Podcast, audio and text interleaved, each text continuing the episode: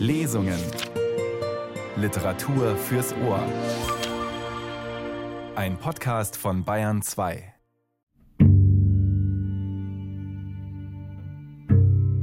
Ich rechnete mit einer baldigen Auswanderung. Haltlos und provisorisch und dann auch wieder in Ruhe verzaubert erschien mir das Leben im frühen Frieden von 1945. Ein Leben in Niederbayern, dem Schlimmsten, was Menschen einander antun können, entkommen. 14 Jahre alt war Ruth Klüger in dieser frühen Friedenszeit nach der Shoah. In ihren Erinnerungen Weiterleben erzählt die Schriftstellerin und Literaturwissenschaftlerin von ihren Erlebnissen. Willkommen sagt Nils Beindker.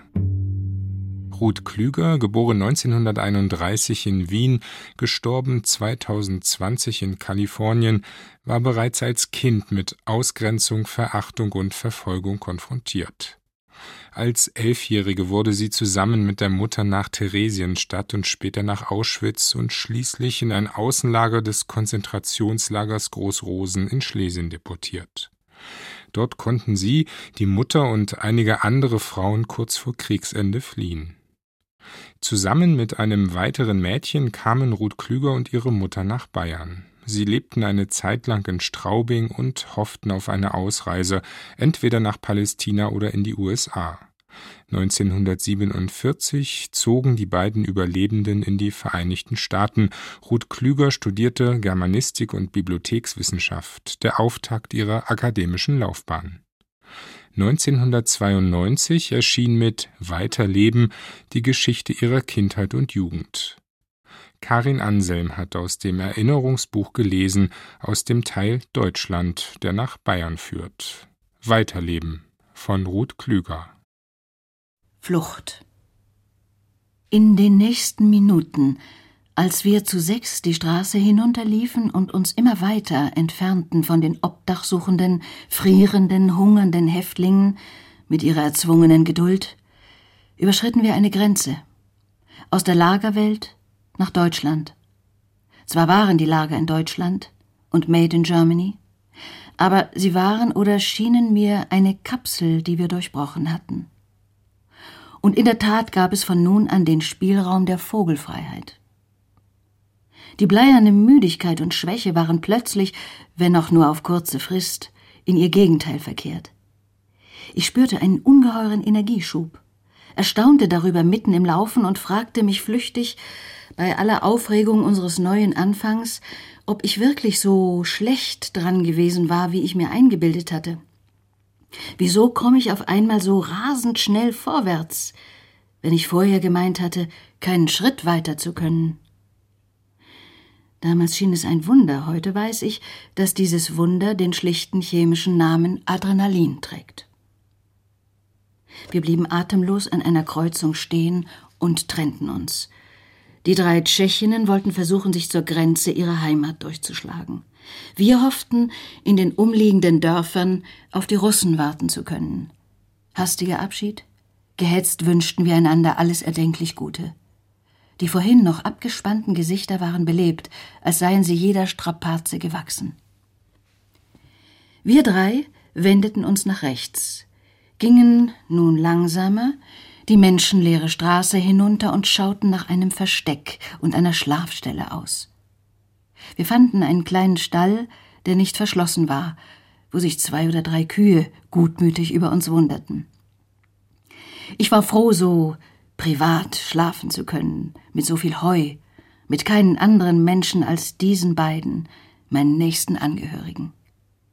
Ich wünschte uns allen so einen Kuhstall als Schlafzimmer für den Rest unserer Tage, denn wo könnte man besser einschlafen?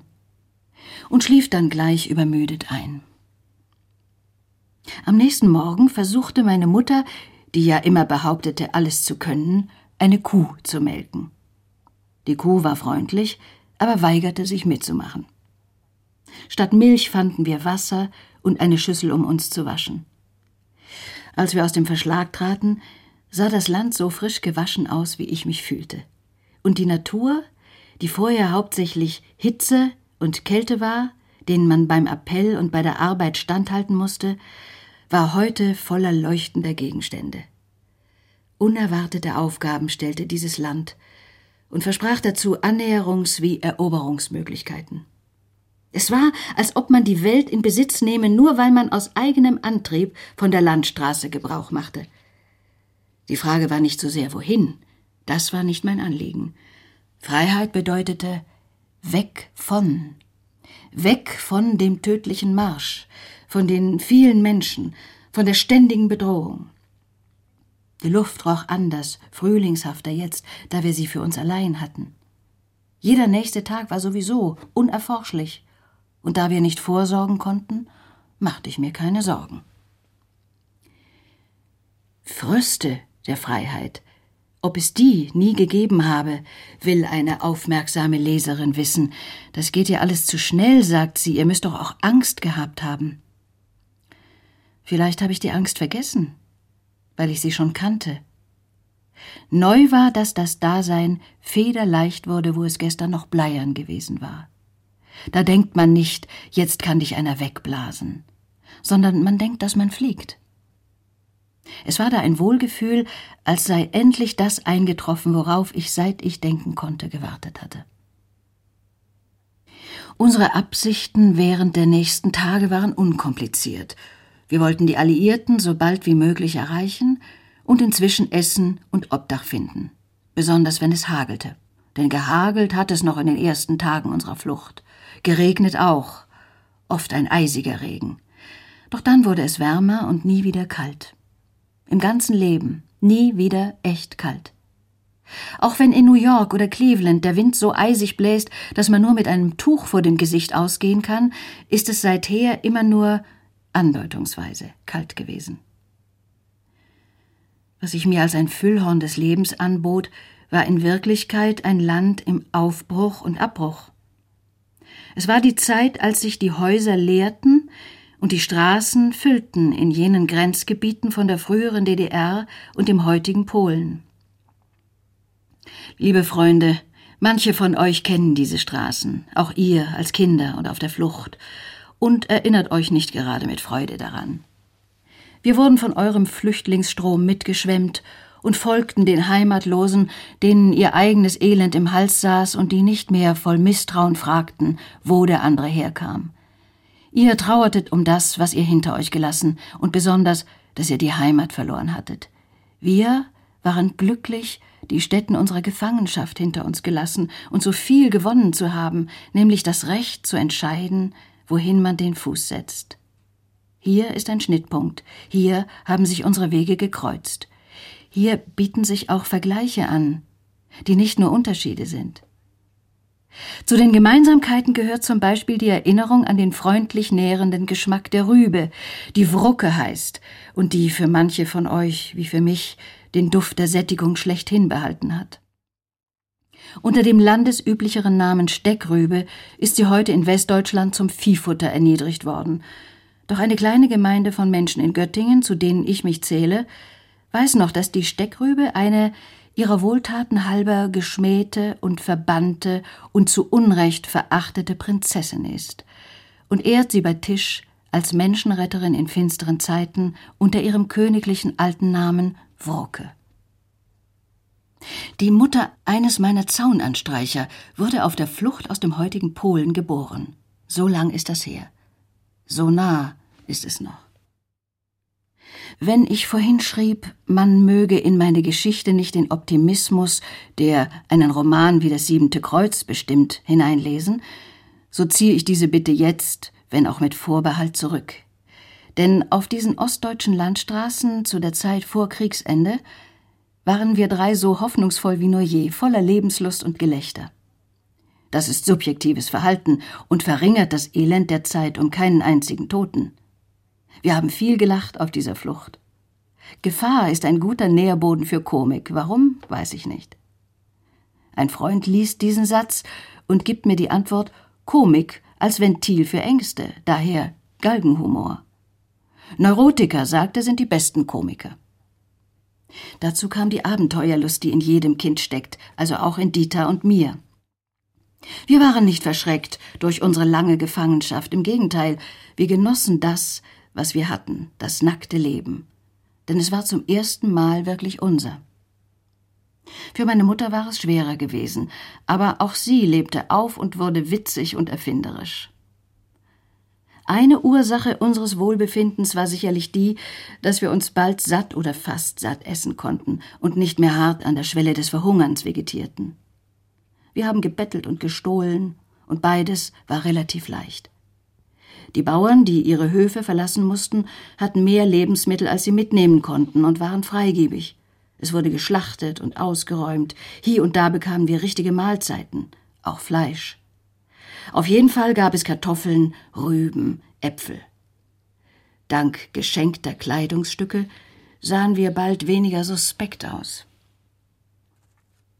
Wir hatten einen Roman gebastelt, eine einfache Geschichte, verglichen mit unserer wahren. Wir gaben uns als deutsche Ostflüchtlinge aus mit einem kränkelnden Familienmitglied, zu dem ich ernannt wurde. Um meinetwillen hätten wir unseren Treck verlassen und einen Arzt gesucht. Das hätte so lange gedauert, und die anderen seien vor unserer Rückkehr schon weitergefahren.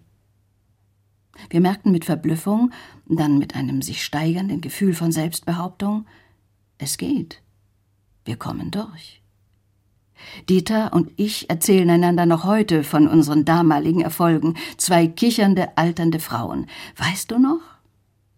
Weißt du noch, wie ein Polizist uns scheel angeschaut hat und während meine Mutter und ich ihm ausweichen und den Schritt beschleunigen wollten, bist du auf ihn zu und hast ihn apfelkauend nach dem Weg ins nächste Dorf gefragt. Woher hast du nur instinktiv so viel von Psychologie verstanden? Was habe ich gelacht und dich bewundert? Weißt du noch, wie uns die Leute gesagt haben, wir hätten Anspruch auf Hilfe von den Behörden? Und da bist du doch sage und schreibe und ziemlich gegen den Willen meiner Mutter in einem kleinen Dorf zum Bürgermeister gegangen, du mit deinen roten Haaren kamst ihm in die Dienststube gestürmt, sicher, dass die nicht wissen, dass es rothaarige Juden gibt, das wissen sie nur in den Städten. Und hast ihm gesagt, wir haben unseren Treck verloren, jetzt haben wir nichts, keinen Ausweis, nicht einmal Lebensmittelkarten, haben Sie eine Ahnung, wie schwer das alles für uns ist, noch dazu mit meiner kleinen kranken Schwester? Und ist das deutsche Volksgemeinschaft? Das habe ich mir anders vorgestellt, als ich mein Pflichtjahr gemacht habe, hast du kühn drauf losgeschwindelt. Du musst in Wien noch hellhöriger als ich für die Parolen der Hitlerjugend gewesen sein, denn du hast sie, wenn nötig, abgespult mit genießerischer Unverfrorenheit, als hättest du dich von jeher gesehnt, sie auszuprobieren. Wo du das nur aufgegabelt hast, das mit dem Pflichtjahr. Ich wäre so gern dabei gewesen, wie die Sekretärin dem Bürgermeister hörbar zugeflüstert hat. Als wir in dem Alter waren, hätten wir uns nicht getraut, so mit älteren Leuten zu reden. Und bist beladen zurückgekommen. Lebensmittelkarten hast du gebracht und Kleider, sogar Schuhe. Und ich weiß noch, wie ich einmal allein von einer Meute Kinder ausgefragt wurde, wo mein Vater sei. Ich habe ganz brav geantwortet, der ist an der Front. Doch die bohrten weiter, wollten wissen, wie oft er denn schon auf Urlaub zu Haus gewesen sei. Da habe ich die falsche Antwort gegeben. Das heißt, ich habe den erfundenen Vater zu oft nach Hause kommen lassen, weil ich es nicht besser wusste. Die Kinder, die mich ja aus Argwohn verhört hatten, zogen zufrieden ab, um den Erwachsenen Bericht zu erstatten. Dann kamt ihr beiden zurück, von wo immer ihr gewesen wart. Ich machte euch und mir selber Vorwürfe, ihr hättet mich nicht hier allein lassen sollen. Alles habe ich verpatzt. Und plötzlich war das Dorf hinter uns her, als ob wir Hexen und Dämonen wären, und wir natürlich nichts als auf und davon. Wir liefen so schnell es ging, behindert von dem, was wir trugen. Werf die Decken weg, schrie ich hysterisch, dann geht's doch schneller. Wir brauchen sie ja bei dem Wetter, rief meine Mutter. Aber ich siegte. In unserer Not haben wir die Decken in den nächsten Graben geworfen und sind aus dem Dorf mit heiler Haut und leeren Händen entkommen. Und sind nicht erfroren, denn nicht überall waren die Leute so abweisend. Wir fanden Unterschlupf. Dieses Decken wegwerfen ist mir seither Metapher für Entscheidungen, die zwar nicht preiswert, aber notwendig sind, wo man Kostbares opfert in der Hoffnung, dass die gnädigen Götter das teure Opfer nicht verschmähen. Freilich ist es ein ganz privates Sinnbild, das gedeutet werden muss. Nur Dieter versteht mich auf Anhieb, wenn ich sage, ich habe schon wieder einmal die Decken weggeworfen. Wir konnten rasten, wann und wo wir wollten. Und nach unserem Belieben rechts und links gehen. Das war für uns Kinder der Inbegriff der Selbstbestimmung und gab uns eine Sicherheit, die gar nicht gerechtfertigt war, denn, wie in den angeführten Beispielen, wurden wir gelegentlich erkannt als das, was wir waren, aus der Haft davongelaufene. Bevor wir neue Kleidung ergattert hatten, fielen wir einmal der Militärpolizei in die Hände, durch die aufgenähten Flecke am Rücken überführt. Ausweise hatten wir keine, meine Mutter gab alles zu, denn Lügen war sinnlos. Jetzt ist es doch aus, dachte ich, und verspürte nicht so sehr Angst wie eine große Betrübtheit über das jähe Ende unseres vagabunden Daseins. Inzwischen nahm der Mann uns mit aufs Revier, wo er uns seinem Vorgesetzten übergeben wollte. Schon auf dem Weg dahin begann meine Mutter ein Gespräch mit ihm, das sie unbeirrt weiterführte.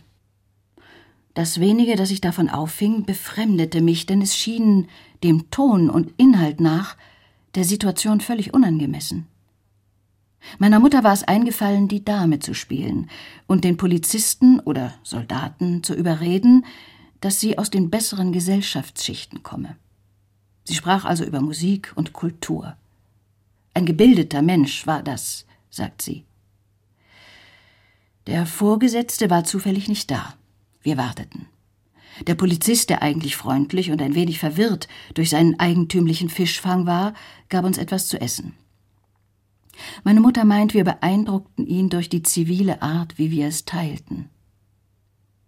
Von dem Vorgesetzten noch immer keine Spur. Unser Mann wurde unruhig. Er hatte noch anderes zu tun, wollte weggehen, und es kann ihm nicht wohl gewesen sein bei dieser Ausübung seiner Pflicht. Was sollte er auch mit uns anfangen? Unser Häftlingstransport war längst über alle Berge. Dieter sagt, meine Mutter hätte ihm gefallen, und darum hätte er sich von ihr einen Papierfetzen aufschwatzen lassen, indem sie ihm bescheinigte, er hätte KZ-Häftlinge gerettet, was ihm wiederum bei den Alliierten, so meine Mutter, nützlich sein würde. Das kann doch jeder schreiben, wendete ich ein. Ja, aber ich habe mit vollem Namen unterschrieben und unsere alte Wiener Adresse darunter gesetzt antwortete sie mit der ihr eigenen irrationalen Überzeugung.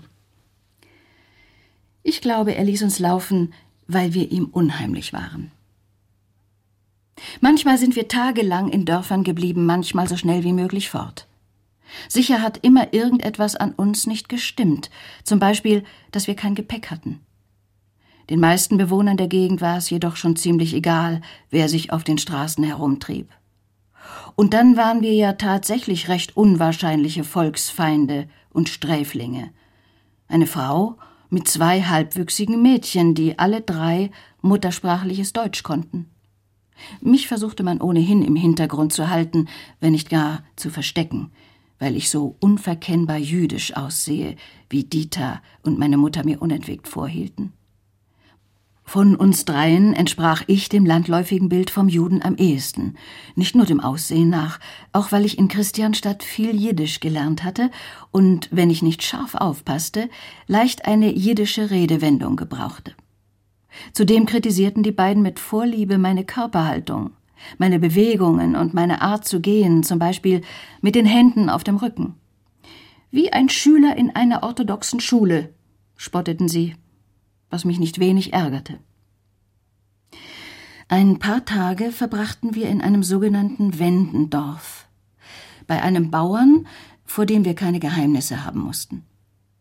Eigentlich waren es Sorben, die da wohnten, eine slawische Minderheit, die sich in der DDR ungern mit Wenden verwechseln ließ.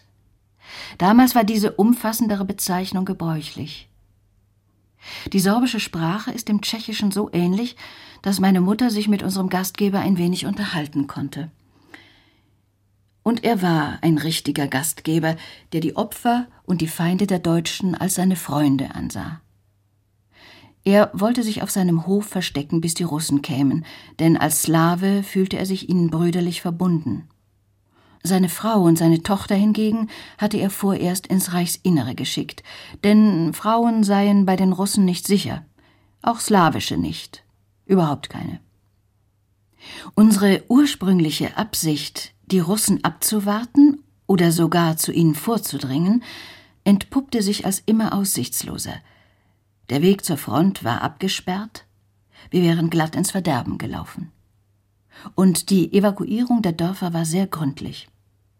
Es wäre nicht leicht gewesen, sich zu verstecken. Sogar der Wendenbauer, der hier zu Hause war, hatte sein Versteck vorgeplant. Dazu kamen die ganz glaubwürdigen Gerüchte über die Massenvergewaltigungen deutscher Frauen durch die Russen.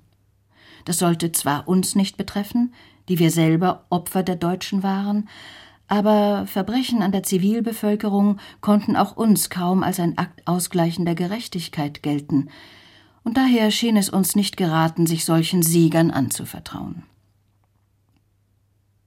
Eines Tages überfiel der Größenwahnsinn meine Mutter. Von unseren Erfolgen gebläht, meinte sie, sie müsse und könne uns Personalausweise besorgen. Wie das? Einfach zu einem Dorfpastor gehen, ihm unsere Geschichte erzählen und ihn um Hilfe bitten. Vielleicht traute sie sich auch einiges zu, nachdem sie ihre Überredungskünste beim Militär erprobt hatte, und vielleicht war sie inspiriert von Dieters Abenteuer mit dem Bürgermeister. Dieter und ich waren skeptisch, denn wir hatten in unserem kurzen Leben keine Beweise christlicher Nächstenliebe zu verzeichnen gehabt.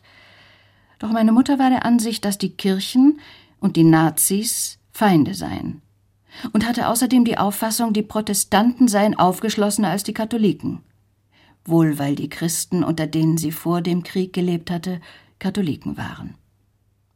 Sie meinte, auf keinen Fall würde ein Pfarrer uns ausliefern, ob er nun willens sei zu helfen oder nicht. Ich hatte den Verdacht, sie hätte wohl einmal einen Roman gelesen, in dem ein Pastor eine positive Rolle spielte. Es war eine ausgefallene, wenn nicht verrückte Idee, und, wie sich herausstellte, die einzig richtige. Der Geistliche, dem sie sich anvertraute, war wirklich ein Christ, wie die Christen sagen würden. Die Juden würden sagen, er war ein Zaddik, ein Gerechter. Es hat ihn gegeben. Uns nahm sie nicht mit auf diese Expedition, so gern ich dabei gewesen wäre. Vielleicht wollte sie keine kritischen Zeugen für ihre Rhetorik, denn ein Auftritt wird es schon gewesen sein, und vielleicht kam ihr unser Schicksal zu grau vor, und sie hat es mit erfundenen Anekdoten ausgeschmückt und dramatisiert, denn sie hat immer gern und ohne Not gelogen. Sie war selber erstaunt über den Eindruck, den sie gemacht hatte, und kam mit zitternden Händen zurück, in denen sie die Papiere hielt, schaut, was ich hab, die uns offiziell zu einer deutschen Familie machten und die dann bis zu Kriegsende unsere Identität sicherstellten. Es war ein unvergleichliches Geschenk. Sie erzählte, dieser Pfarrer sei vor Aufregung praktisch sprachlos gewesen, als sie ihm sagte, wer sie sei, und hätte sich ihr Anliegen keinen Augenblick überlegt. Dass er sich strafbar machte, rührte ihn überhaupt nicht. Er wollte nur wieder gut machen. Er sei zu seinen Karteien gestürzt, um das Richtige für uns auszusuchen. Er hatte Taufscheine und andere Dokumente von Leuten, die schon weitergezogen waren, und erstattete uns aus. Eine Mutter mit zwei Töchtern, die Jahrgänge stimmten halbwegs. Ich denke oft an diesen Unbekannten, der für mich gesichtslos blieb, dem meine Mutter ins Haus geschneit kam und der die Weichen stellte für unser weiteres Durchkommen. Ich sollte etwas für ihn tun. Ich bin ihm etwas schuldig geblieben.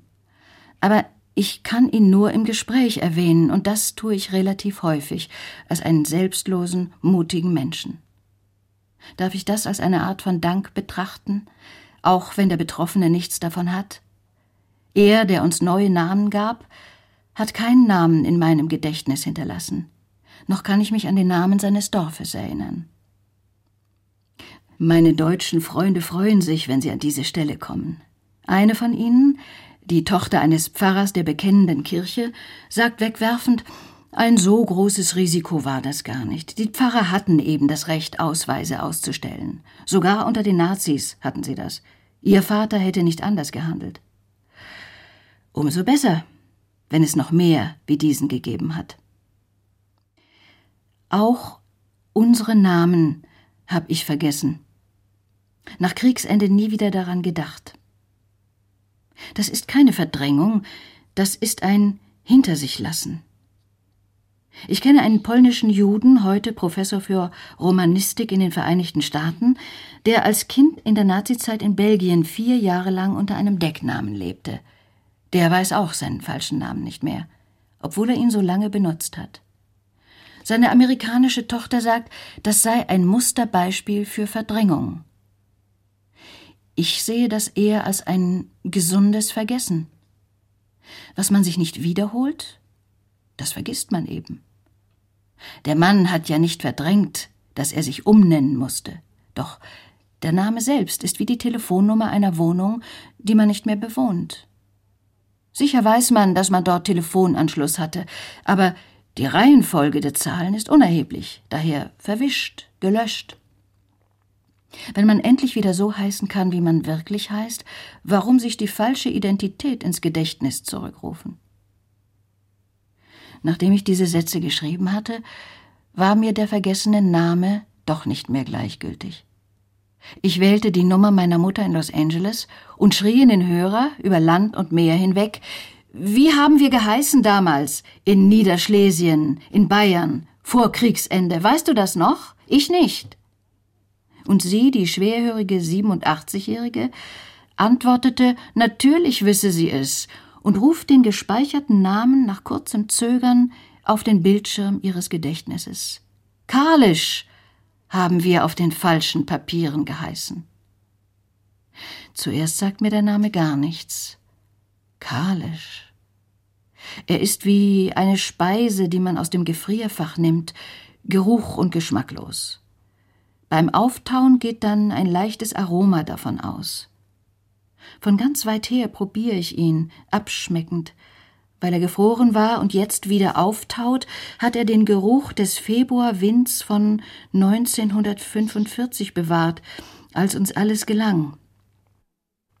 Die Dreizehnjährige bemerkte, ein K und ein L ist drin, wie in klüger. In einem Marktflecken stiegen wir eines Abends in einen Eisenbahnzug, der deutsche Flüchtlinge nach Süddeutschland brachte. Wie so oft mussten wir uns rasch entscheiden, und die Gelegenheit schien günstig, denn Personenzüge waren eine Rarität. Mit unseren neuen Papieren durften wir ohne weiteres mitfahren. Am Bahnhof wie im Zug selbst herrschte eine unbürokratische, resolut praktische und freundlich matriarchalische Stimmung. Alle waren im gleichen Boot, alle waren willkommen.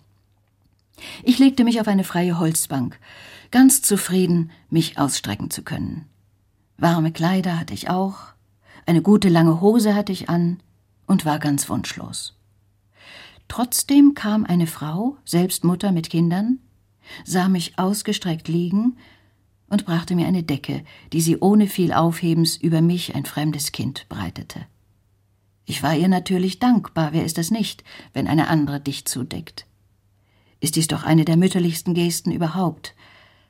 Aber meint sie mich?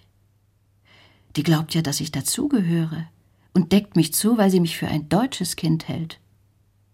Nein, sie deckt mich zu, weil ich hier liege, dreidimensional.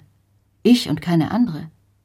Sie sieht mich doch, die unter dieser Decke jetzt einschläft, weil Denken schläfrig macht, sieht mich und keinen anderen Menschen, und auch keine Verwechslung hat stattgefunden, und also war doch ich gemeint. Nehme ich mir etwas aus List oder wird mir etwas gegeben? Wer konnte sich da zurechtfinden? So kam ich unter die Deutschen. Bayern Wofür war in diesem Krieg gekämpft worden? Nicht für uns, das war nur die halbe Wahrheit. Aber die halbe war es immerhin. Die Sieger haben uns nicht auf Händen getragen, etwa wie verloren geglaubte, wiedergefundene, jubelnd befreite Brüder und Schwestern. Ich zähle einiges auf, das mir in den folgenden Wochen und Monaten über Sieger und Befreite zu Ohren kam. Ich hörte von jüdischen Frauen, die sich nur mit knapper Not vor den Vergewaltigungsversuchen ihrer russischen Befreier retteten, woraus sich unschwer schließen ließ, dass andere Frauen Pech hatten und am Ende ihrer KZ-Existenz auch dieses weitere Trauma erduldeten. Stalins Truppen waren gar nicht so fein diskriminierend, dass sie nur die Frauen der Schuldigen überfielen. Aus patriarchalischer Sicht sind die Massenvergewaltigungen deutscher Frauen eine Racheaktion gewesen. Zwar nicht gerecht, doch im Hinblick auf deutsche Gewalttätigkeit im Osten immerhin verständlich. Vergewaltigung als ein Eingriff in männliche Eigentumsrechte, etwa im Sinne von dem Onkel ist leider die Tante vergewaltigt worden, vielleicht sogar mit einem den Männerrivalitäten entsprungenen heimlichen Vorbehalt, Recht ist ihm geschehen, dem Dreckskerl, der er ist und die so verdinglichten Frauen verstummen. Über einen Gewaltakt, der auch Schändung heißt, schweigt man am besten. Die Sprache dient den Männern, indem sie die Scham des Opfers in den Dienst des Täters stellt.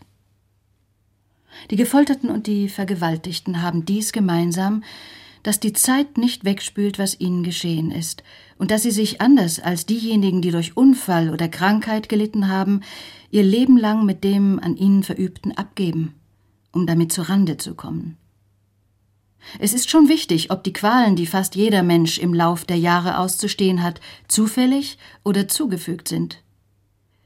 Die Kriege gehören den Männern, selbst als Kriegsopfer gehören sie ihnen. Und ich hörte von Menschen, die nach der Befreiung aus den KZs starben, weil keine Krankenbehandlung für sie vorgesehen war.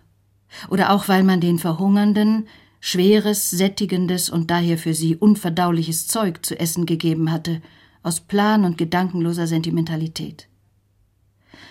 Man hat über die eigentlichen Opfer oft hinweggesehen und sich mit einer Entrüstung begnügt, die durchs Fotografieren zu befriedigen war. Überhaupt das Fotografieren, dieser sublimierte Voyeurismus, verdrängte Lüsternheit der Sieger, der auch die Nazis frönten, als sie allen Verboten zum Trotz ihre Kameras in die Lager und zu Massenhinrichtungen mitnahmen. Es gab einen britischen Dokumentarfilm über die Befreiung eines KZs, wo die Engländer genüsslich nackte junge Frauen beim Duschen drehten. Angeblicher Zweck der Szene die Reinlichkeit der Jüdinnen zu dokumentieren, die die Deutschen abgestritten hätten.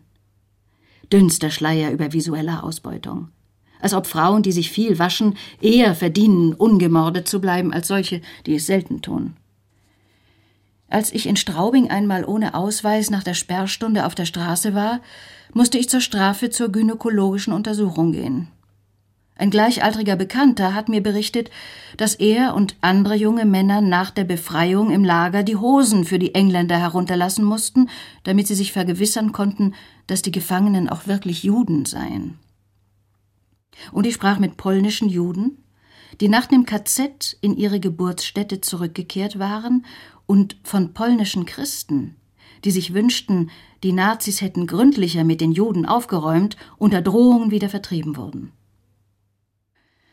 Straubing, eine deutsche Stadt und somit eine unerwünschte Adresse, war zumindest nicht lebensgefährlich. Und ich las in der Zeitung von jugendlichen Überlebenden, die von den Amerikanern zu einer längeren Gefängnisstrafe verurteilt wurden, weil sie Obst aus einem privaten Garten geklaut hatten. Man hat diese Kinder wie Vorbestrafte behandelt, als seien sie im KZ gewesen, weil sie tatsächlich etwas verbrochen hatten. Daran dachte ich, als ich nach dem Wirtschaftswunder bei einer wohlhabenden Kölner Arztfamilie eine große alte Amphore stehen sah. Die haben wir selbst aus dem Wasser geholt, sagten die Besitzer stolz, als wir in Jugoslawien Urlaub machten. Aber die gehört doch den Jugoslawen, wendete ich betreten ein. Darauf das vergnügte Ehepaar, ja, darum haben wir sie ja auch herausschmuggeln müssen. Und sprachen dann behaglich vom Kohlenstehlen in der Nachkriegszeit, Dazu ein herrlicher Jugendstreich, wo ein ganzer Lastwagen organisiert wurde. Ich erzählte meine Anekdote von den Obstdieben. Die wird kühl abgelehnt. Die Amerikaner hatten recht. Ordnung muss sein. Und ich hatte Freunde, die die Todesmärsche erlebt hatten und von alliierten Tieffliegern beschossen wurden, obwohl gerade Tiefflieger hätten sehen müssen, dass hier nicht die Feinde, sondern die erschöpften, verhungerten Opfer der Feinde die Straße entlang von einem KZ ins andere geschleppt wurden. Oder hatte niemand die Piloten informiert, dass es uns gab? Über die Mentalität dieser Tiefflieger erfuhr ich mehr als jung verheiratete Frau in Amerika. Wir waren eingeladen bei Veteranen, Kameraden meines Mannes, der im Krieg Fallschirmjäger gewesen war. Da erzählte ein solcher Tiefflieger, der einstigen Machtausübung wohlig gedenkend, wie er einem verzweifelten Menschen das Leben ließ, weil der es sich durch hartnäckiges Hin- und Herlaufen zwischen Straße und Straßengraben verdient hatte. Der Flieger hatte ihn wie einen Hasen gejagt, es endlich lachend und bewundernd aufgegeben und behauptete, er habe dem Verschonten noch zum Abschied mit den Flügeln seiner Maschine gewinkt. Diesem fröhlichen Amerikaner fiel es nicht ein, dass der Deutsche sich in dem Moment in einer ziemlich anderen Gemütsverfassung befand als der, der sicher im Flugzeug saß und die Wahl zwischen Töten und Nicht-Töten hatte. Dass der Gejagte dieses Flügelwinken, wenn er es überhaupt bemerkte, nicht als ein kameradschaftliches Kompliment aufgefasst haben wird. Ich konnte mir das nicht anhören und warf ein, man dürfe doch so nicht mit einem Menschenleben umspringen. Ich widersprach ihm nicht aus Liebe zu den Deutschen, sondern weil dieser Mann nicht wusste, wie man vergleicht, weil er Spieler und Gegenspieler sah, wo er Jäger und Gehetzte hätte sehen sollen. Kann ja gut sein, dass die Rollen vertauschbar gewesen wären, dass die beiden sich dem Charakter nach nicht so unähnlich waren, dass der Geschundene auch Schinder hätte sein können und irgendwann auch gewesen ist, das weiß ich alles nicht. In dem Moment, von dem ich weiß, waren sie ein Täter und ein Opfer, der eine ausgeliefert an die Willkür des anderen. Der Sprecher ist verstimmt. Auf ernsthafte Einwände war er nicht gefasst. Mir geht auf, dass Frauen in diesem Kreis nur geduldet sind, wenn sie den Mund halten. Auch mein Mann, mit dem ich kaum ein Jahr verheiratet bin, ärgert sich über seine vorlaute Frau. Tatsächlich konnte man damals in Straubing den Eindruck gewinnen, dass die meisten amerikanischen Soldaten, mit Ausnahme der jüdischen, recht diffuse Vorstellungen hatten, warum, wofür und wogegen sie bewaffnet ausgezogen waren. Wir hatten Glück. Straubing bekam einen jüdischen Kommandanten. Und meine Mutter bekam eine Stelle bei der Militärregierung, wo sie vor allem mit der Versorgung von DPs in Straubing und Umgebung zu tun hatte. Das Kürzel bedeutete Displaced Persons, also die Befreiten, einst Verschleppten, die entweder zurück nach Hause oder, heimatlos wie wir, auswandern wollten. Wir waren die ersten DPs in Straubing gewesen. Kein Wunder, da wir schon dort waren, bevor diese Bezeichnung auf uns angewendet werden konnte. Nach und nach kamen die anderen, von den Landstraßen oder aus Verstecken, Todesmärschen und den befreiten KZs in die Städte, sofern sie nicht in DP-Lager aufgenommen wurden. Fast keiner war über 30 und die meisten waren Juden. Jeder hatte seine eigene, abenteuerliche Leidens- und Überlebensgeschichte. Die Militärregierung gab ihnen Quartier, die Amerikaner, dann die Vereinten Nationen versorgten sie.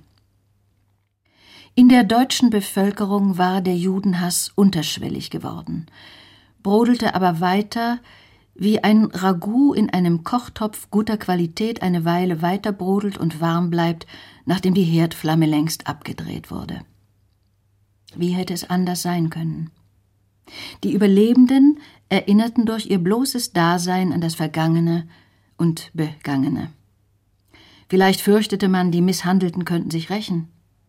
Oder man dachte, wir seien wie die geschlagenen und daher bissigen Hunde fürs Zusammensein mit Menschen untauglich geworden. Wer draußen in der Freiheit gewesen war, glaubte leicht und ohne sich viel Rechenschaft darüber zu geben, nur Kriminelle hätten die KZs überlebt. Oder diejenigen, die dort kriminalisiert worden seien. Was wiederum im Widerspruch stand zu der hartnäckigen und ebenfalls weit verbreiteten Überzeugung, die KZs seien nicht so schlimm gewesen, dafür seien wir, die sie überstanden hatten, der beste Beweis. Ehre den Toten, den Lebenden eher Misstrauen. Die erste Wohnung, die uns von der Militärregierung zugeteilt wurde, war ein ganzes, luxuriöses Haus, das angeblich einem hohen Nazi-Funktionär gehörte. In diesem Haus zu wohnen war traumhaft und unwirklich.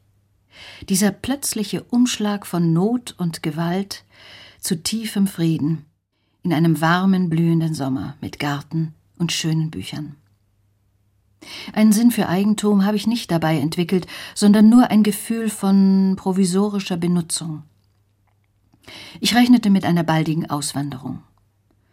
Haltlos und provisorisch und dann auch wieder in Ruhe verzaubert erschien mir das Leben im frühen Frieden von 1945. Dieter und ich lernten radeln und schwammen in der Donau. Die Strömung trieb uns flussabwärts. Wir liefen am sonnigen Ufer zurück und applaudierten den Burschen unserer kleinen provisorischen jüdischen Gemeinde, die uns zu imponieren suchten, indem sie keuchend eine Strecke flussaufwärts schwammen. Wir lernten uns alle kennen in dem langen Atemholen des ersten Nachkriegssommers.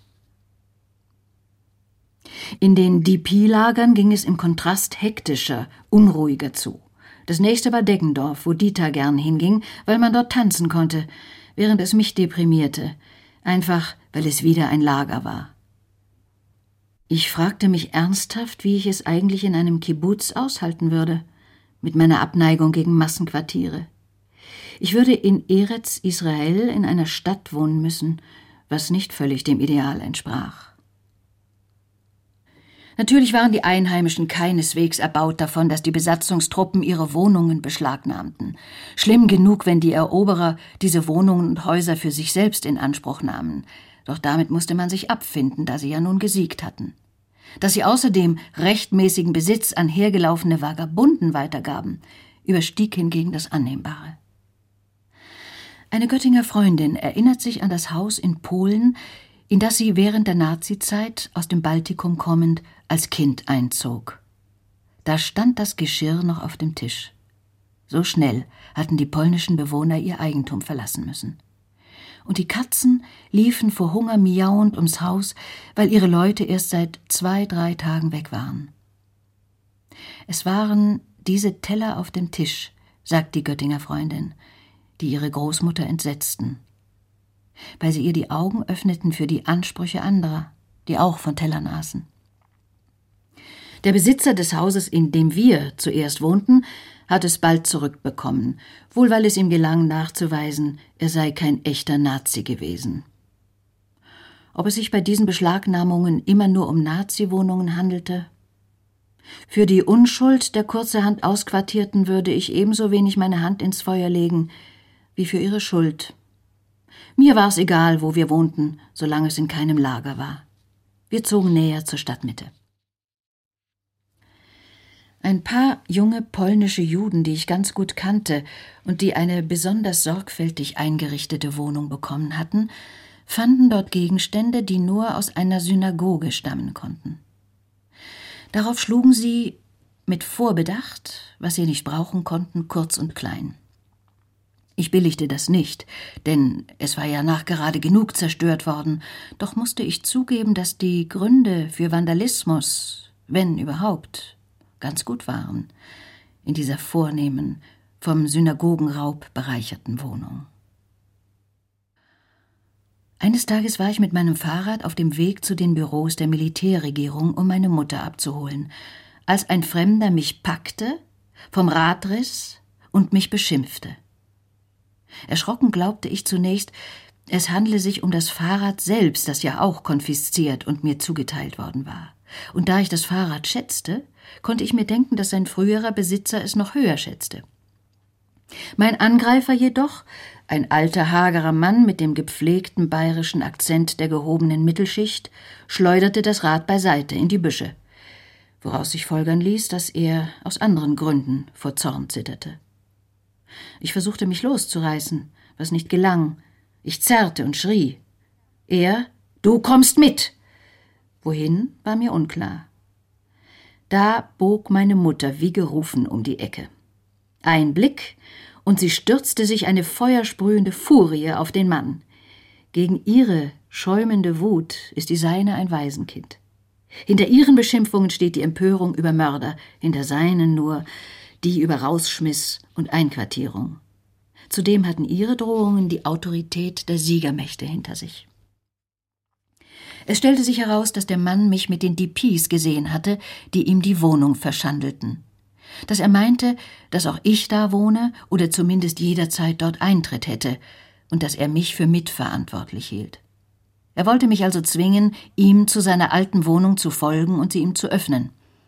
Natürlich hätte ich das nicht gekonnt. Seine Altmännerfantasie, so folgerte ich, gaukelte ihm offenbar Orgien vor, in denen ich mit den brüderlichen älteren Freunden in seiner Behausung eine Hauptrolle spielte. Und mir taten nachher seine kaputten Sachen nicht mehr leid. Gerade die kleinste und schwächste unter dem Judenvolk war ihm gelegen gekommen. Nur mit meiner Mutter hatte er nicht gerechnet. Wir waren verhasst. Parasiten einer verjudeten Militärregierung. Im Herbst 1945 stellte sich die Frage nach einer Schule. Ich war nie in eine Mittelschule gegangen und hatte ja nicht einmal die Grund- oder Volksschule absolviert. Dem Wissen und der systematischen Ausbildung nach hätte ich mit jüngeren Kindern lernen müssen, denn ich konnte weniger als meine Altersgenossen. Doch den Kriegserlebnissen nach gehörte ich zu der älteren Generation. Ich hätte in keine Schulklasse gepasst und in eine deutsche schon gar nicht. Also nahm ich Privatstunden in den verschiedenen Fächern, die man lernt, wenn man in die Schule geht. Ich habe das ganz gern gemacht, denn ich wollte so viel lernen und wissen wie möglich, um wegzukommen von dem, was ich tatsächlich wusste. Aber eine Erleuchtung war es kaum. Ich lernte ein wenig Latein, Mathematik, ein wenig Englisch, ein wenig Geschichte des Altertums und des Mittelalters. Die Lehrer kamen entweder ins Haus oder ich ging zu ihnen. Meine Mutter zahlte offiziell mit wertlosem Geld, inoffiziell mit kostbaren amerikanischen Zigaretten. Sie hatte keinen Respekt vor Schulwissen, aber große Achtung vor dem Studium. Dieter machte zuerst mit. Dann war sie die erste von uns, die nach Amerika auswandern konnte, nachdem ein Onkel in St. Louis sie gefunden hatte. Doch Olga, meine beste Freundin aus Theresienstadt, lernte eine Zeit lang mit mir. Ihr Vater, der Mathematiker mit den krausen Haaren und den Geschichten über die Erdgöttin Hertha, war umgekommen. Als wir erfuhren, dass Olga noch am Leben war, hat meine Mutter sie nach Straubing eingeladen, bei uns zu wohnen. Ich war glücklich, sie wiederzuhaben. Meine Mutter lud jeden ein, war gut zu jedem. Es war die Zeit, in der ich sie am meisten geliebt und auch verehrt habe, damals, als sie willig war, alles zu teilen und ich sie mit anderen teilen durfte. Allerdings war es auch eine Zeit, in der ich nicht viel mit ihr zusammen war. Sie hatte jetzt eine Stelle in Regensburg bei der UNRWA, der United Nations Relief and Rehabilitation Administration, also der Organisation, die für die Displaced Persons zuständig war. Da half sie, Kontakte zwischen versprengten Familien herzustellen, trug eine grüne Uniform, sah frisch und gesund aus und kam nur an Wochenenden nach Straubing. Die Hauslehrer waren mein Hauptkontakt zum nichtjüdischen Deutschland. Sie waren eine gemischte Gruppe, teils ältere Gymnasiallehrer, teils junge Männer, die Studenten gewesen waren oder es werden wollten. Der erste, ein pensionierter Herr, zuständig für Latein und Geschichte, hat die anderen gefunden. Mein Lateinlehrer war ein konservativer Bayer, der das Altertum liebte. Eine Neigung, die ich zwar nicht ganz verstand, die aber trotzdem ein wenig auf mich abfärbte, weil ich ihn mochte, mit seiner väterlichen Art. Und ihn sicher überschätzte, weil er als einziger manchmal Fragen zu unseren Kriegsjahren stellte. Vielleicht war der Lateinlehrer in der Partei gewesen. Der Englischlehrer gab seine Mitgliedschaft ohne Umschweife zu. Dass sie überzeugte Nazis gewesen wären, stritten sie alle ab. Und mir war diese Frage zu abstrakt. Ich hatte ja nicht im eigentlichen Nazi-Deutschland, sondern unter den verfolgten Juden gelebt. Es musste schon dicker kommen, bevor ich mich ärgerte. Ein Mathematiklehrer, ein Flüchtling aus dem Osten, sagte einmal, die Amerikaner hätten sich nicht in den Krieg einmischen und die Deutschen daran hindern sollen, die Russen zu besiegen. Ich versuchte ein Gegenargument. Es gelang mir nicht recht. Ich kam nach Hause, schlug Türen krachend zu und tobte, dass da einer mir ins Gesicht gesagt habe, die Nazis hätten einen gerechten Krieg geführt. Wenn er solche Ansichten hege, solle er sie zumindest Juden gegenüber nicht äußern. Der hat mir nur wenig Mathe beigebracht. Wie meine Wiener Englischlehrerin, die Nazi-Sympathisantin, mir kein Englisch beibringen konnte. Ich lernte Diskriminierung gegen Frauen kennen, Hohn und Herablassung. Das war mir neu, da ich bisher unter Frauen gelebt hatte. Ein Referendar, Kriegsveteran, äußerte sich über Disziplinprobleme in der Schule. Die Jungen könne man bei ihrer Ehre packen. Bei den Mädchen sei das schwieriger, denn die hätten keine. Der war auch mein Lehrer. Und ich weiß nicht einmal mehr, welches Fach der unterrichtete. Nach einem Jahr dieses Privatunterrichts bestand ich eine Art Notabitur am Straubinger Gymnasium im Alter von knapp 15 Jahren. Dass ich es schaffte und dass ich überhaupt zugelassen wurde, habe ich bestimmt nicht meinen Talenten zu verdanken gehabt, obwohl ich mir alle Mühe gab, sondern meiner Mutter und ihrer Verbindung mit den Besatzungsmächten. Sie sprach beim Direktor der Schule vor. Vielleicht hat sie ihn und seine Kollegen mit Zigaretten bestochen. Vielleicht hat sie ihn eingeschüchtert mit den Amerikanern. Vielleicht hat sie ihn gerührt mit dem Schicksal des armen Häftlingskindes. Oder sie hat nur überzeugend dargelegt, dass es der Schule gleichgültig sein könne, ob ich mit einem Straubinger Reifezeugnis nach New York ginge. Denn hierbleiben würde ich ja doch nicht. Im Straubinger Gymnasium dürfte es Streit gegeben haben um meinen Fall. Einer der Lehrer, ein beschädigter Kriegsveteran, war bestimmt dagegen, dass man das Abitur so verschenke. Das war deutlich nach der mündlichen Prüfung, in der ich wohl mehr schwieg als antwortete. Ich hatte Sympathie für eine negative Beurteilung meiner akademischen Fähigkeiten und bildete mir keineswegs ein, ich hätte den Bildungsstand der Durchschnittsabiturienten, vor deren Niveau ich sowieso mehr Respekt hatte, als gerade in diesen Jahren gerechtfertigt war. Aber bei aller Bescheidenheit und allen Minderwertigkeitsgefühlen brauchte ich meinen Abschluss, ob ich ihn verdient hatte oder nicht. Denn auf keinen Fall wollte ich noch einmal Schülerin werden, in welchem Land auch immer. Als Kind unter Kindern konnte ich nicht mehr sein. Es war ähnlich wie mit der Wohnung. Ob ich nun ein Recht auf eine Straubinger Wohnung hatte oder nicht, wohnen wollte ich in einer und nicht in einem Lager. Ich habe mir auf dieses dubiose Abitur ohne vorhergehenden Schulbesuch nie etwas eingebildet. Doch die paar Mal, als es mir nützlich war, habe ich es ohne Bedenken eingesetzt.